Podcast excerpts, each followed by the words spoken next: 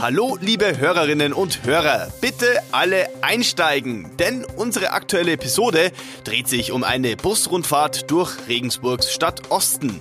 Reiseleiter war damals kein geringerer als Norbert Hartl. Die Sightseeing-Höhepunkte bestanden größtenteils aus Schmackprojekten. Das klingt nach einer ganz besonderen Reisegesellschaft. Keine Sorge, wir erklären Ihnen die Hintergründe und damit herzlich willkommen zu unserem Podcast Sitzungssaal 104. Mein Name ist Sebastian Böhm. Sie ist heute sozusagen unsere Touristikexpertin. Gegenüber von mir sitzt meine Kollegin und MZ-Reporterin Christine Strasser. Hallo, Christine. Hallo. Eine Busrundfahrt war eines der großen Themen im Sitzungssaal in dieser Woche. Die ehemalige Leiterin des Planungsamtes nahm dazu Stellung. Ja, man muss sagen, diese Busrundfahrt war jetzt schon immer wieder mal Thema. Und die ehemalige Leiterin des Planungsamtes hat nun geschildert, ähm, wie es zu dieser Busrundfahrt kam, wie die organisiert wurde. Das war wohl so, dass da ein Wunsch aus der Koalition bestand, sich die Entwicklung im Stadtosten mal näher anzuschauen. Dann hat man ein Programm entworfen. Darin waren ganz verschiedene Projekte vorgesehen. Also man muss sagen, nicht nur Schmackprojekte. Die Zeugin hat aber erklärt, dass man dann wohl am Ende des Tages zumindest hauptsächlich bei Schmackprojekten war, weil einfach die Zeit nicht mehr gereicht hat. Und es ging eben darum, ähm, die Vertreter der Koalition darüber zu informieren, was sich da im Stadtosten tut. Und die ehemalige Leiterin des Planungsamtes sagte auch, der damalige SPD-Fraktionsvorsitzende Norbert Hartl sei quasi Reiseleiter gewesen. Ja, es war so ein Ausdruck von ihr wohl in einer Stellungnahme zu dieser Busfahrt. Und der Vorsitzende Richter Georg Kimmel hat sie auch auf diesen Ausdruck angesprochen. Und da hat sie eben erklärt, dass Norbert Hartl derjenige war, der, für, der dafür gesorgt hat, dass alle Teilnehmer wussten, wo denn jetzt der Bus abfährt und der dann wohl auch, wie hat sie es formuliert, besonders geschwätzige Teilnehmer darauf hingewiesen hat, dass man doch jetzt wieder in den Bus einsteigen möge, sozusagen ähm, die Fahrt dann wieder beschleunigt hat. Ja, das kann man schon als Reiseleiter bezeichnen. Ja, also ich will mich da jetzt auch gar nicht wehren. Den Begriff habe nicht ich eingeführt, sondern ähm, die ehemalige Planungsamtsleiterin und sie wird schon wissen, warum. Eine sehr bemerkenswerte Aussage fand ich auch. Die Zeugin sagte, es sei bei der Fahrt darum gegangen, die Koalitionäre darüber zu informieren, worüber sie streiten. Ja, das hat mich auch schmunzeln lassen. Das ist natürlich, irgendwann kommt dann mal so eine Formulierung, die ist ja mehrmals und von verschiedenen Richtungen dann gefragt worden, was denn das Ziel dieser Busfahrt war. Und anfangs hat sie noch gesagt, naja, es ging um einen Informationsaustausch zwischen Verwaltung und Politik, um sich da auch auf eine Ebene zu bringen. Und es sei eben ganz gut, dann auch mal ähm, die Dinge vor Ort zu betrachten. Da ergeben sich ähm, andere Eindrücke, andere Fragen. Das kann ich auch nachvollziehen. Klingt ja auch sagen. logisch. Ja, klingt logisch. Sie hat auch geschildert, dass es Busfahrten zu Projekten hier in Regensburg wohl nicht gegeben hat, aber es gab schon immer wieder Exkursionen zu ähm, bestimmten Orten mit den, mit den Stadträten. Sie hat allerdings gemeint, in der Regel ist es dann so, dass man sich mal ähm, in einer anderen Stadt anguckt, was dort so an Projekten verwirklicht wird.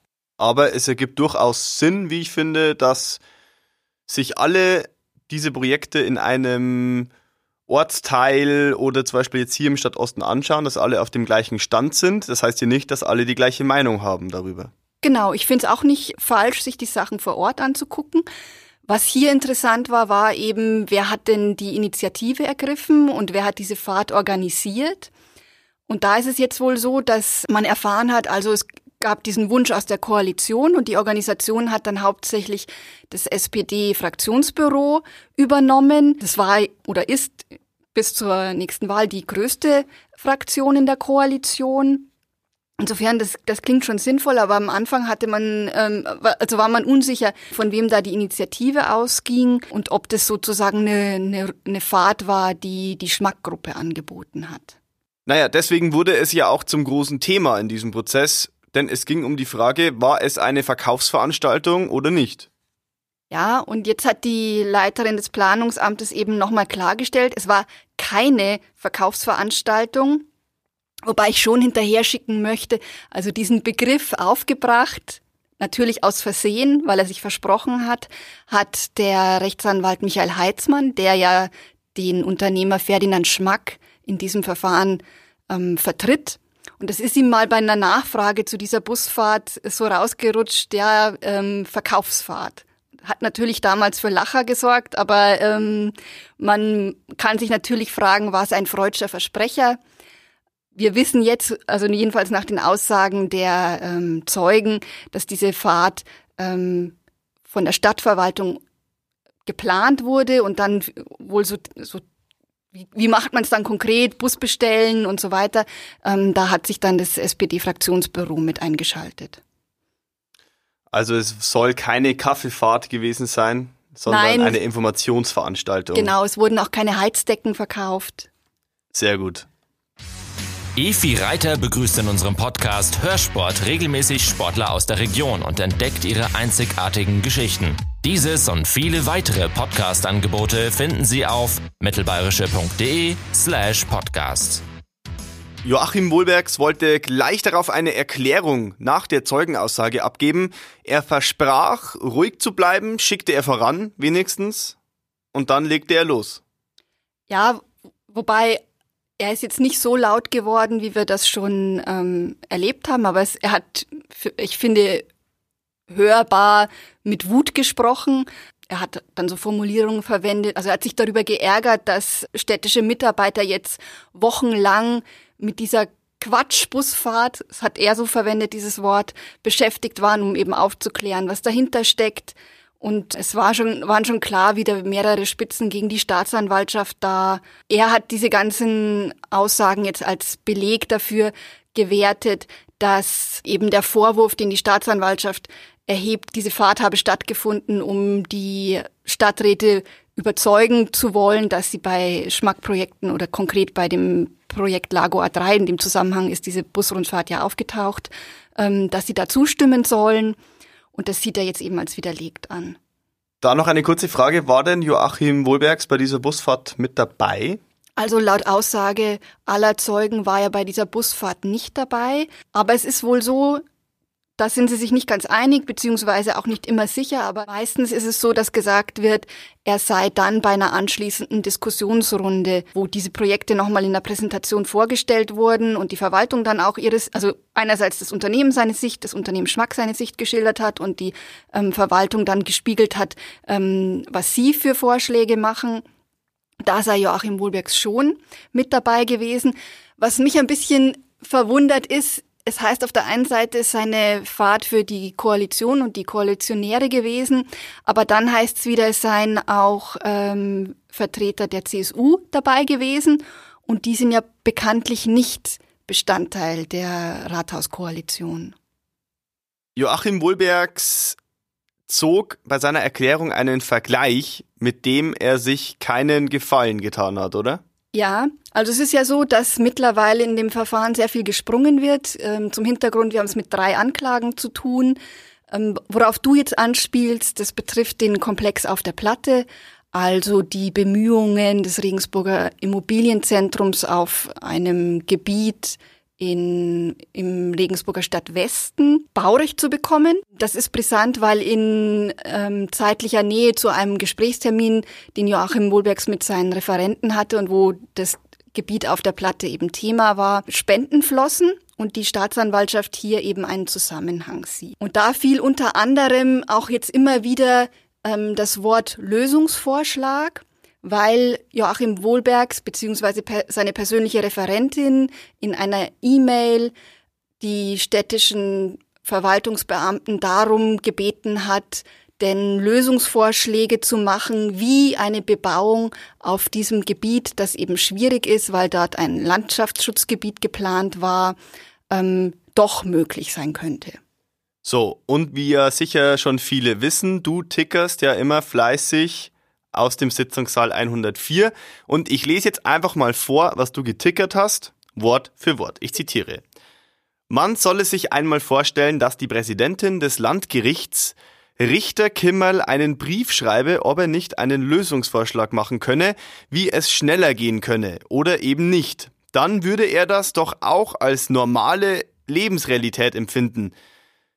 Das hat äh, Joachim Wohlbergs so gesagt in etwa. Und du schreibst dann noch, auf der Richterbank frieren die Minen an dieser Stelle ein. Ja, das war auch so. Und wir haben ja schon gesagt, ist kein besonders glücklich gewählter Vergleich. Sein Anwalt Peter Witting hat es auch sofort erkannt, hat sich eingeschaltet, ja, das könne man hier jetzt gar nicht vergleichen, den Richter, denn für den gelte ja, und das ist eben der entscheidende Punkt, die richterliche Unabhängigkeit. Und die ist eben, das kam Joachim Wohlbergs wohl gar nicht in den Sinn, dass es eben ein Unding wäre, wenn die ähm, Landesgerichtspräsidentin sich hier einschalten würde und versuchen würde, Einfluss zu nehmen auf den Prozess. Das hat Richter Georg Kimmel ja auch nochmal scharf betont. Ja, er hat Wohlbergs ausreden lassen, hat dann aber, finde ich, in sehr kaltem Ton klargestellt, dass es so ja auch noch in keinster Weise vorgekommen ist. Und er würde sich, wenn sowas kommen würde, auch zur Wehr setzen. Das hat er ganz klar gemacht. Wie gesagt, es hat mit der richterlichen Unabhängigkeit zu tun, die eben nicht nur darin besteht, dass niemand auf die Entscheidung des Gerichts Einfluss nehmen darf, verkürzt gesagt, sondern der Richter darf eben auch selbst entscheiden, wie er diesen, wie er den Prozess führt. Also welche Rahmenbedingungen da gelten. Das kennen wir Journalisten beispielsweise aus der Thematik Sitzungsverfügung und was müssen wir im Hinblick auf die Berichterstattung beachten? Also dürfen wir technische Geräte benutzen? Wo dürfen wir Interviews führen? Wo sind Kameras erlaubt? Diese Dinge. Das liegt auch in der Hand des Richters, was er da in seinem Sitzungssaal erlauben will oder nicht. Zudem nahm in dieser Woche lokalpolitische Prominenz auf dem Zeugenstuhl Platz. Jürgen Huber, Regensburgs dritter Bürgermeister, sagte aus. Was war der Inhalt, Christine? Ja, er wurde befragt äh, zu dem Komplex auf der Platte, den wir schon kurz angesprochen haben heute. Es ist so, dass man wissen muss, als dritter Bürgermeister ist Jürgen Huber in seiner Funktion auch Umweltreferent. Insofern fiel das in seinen Bereich beziehungsweise in den Bereich des Umweltamtes, weil, wie schon kurz angesprochen, ähm, eine Bebauung dieses Areals von vornherein ähm, mal damit behaftet war, dass Bedenken des Umweltamtes herrschten, weil dieses Gebiet als künftiges Landschaftsschutzgebiet eingeplant war.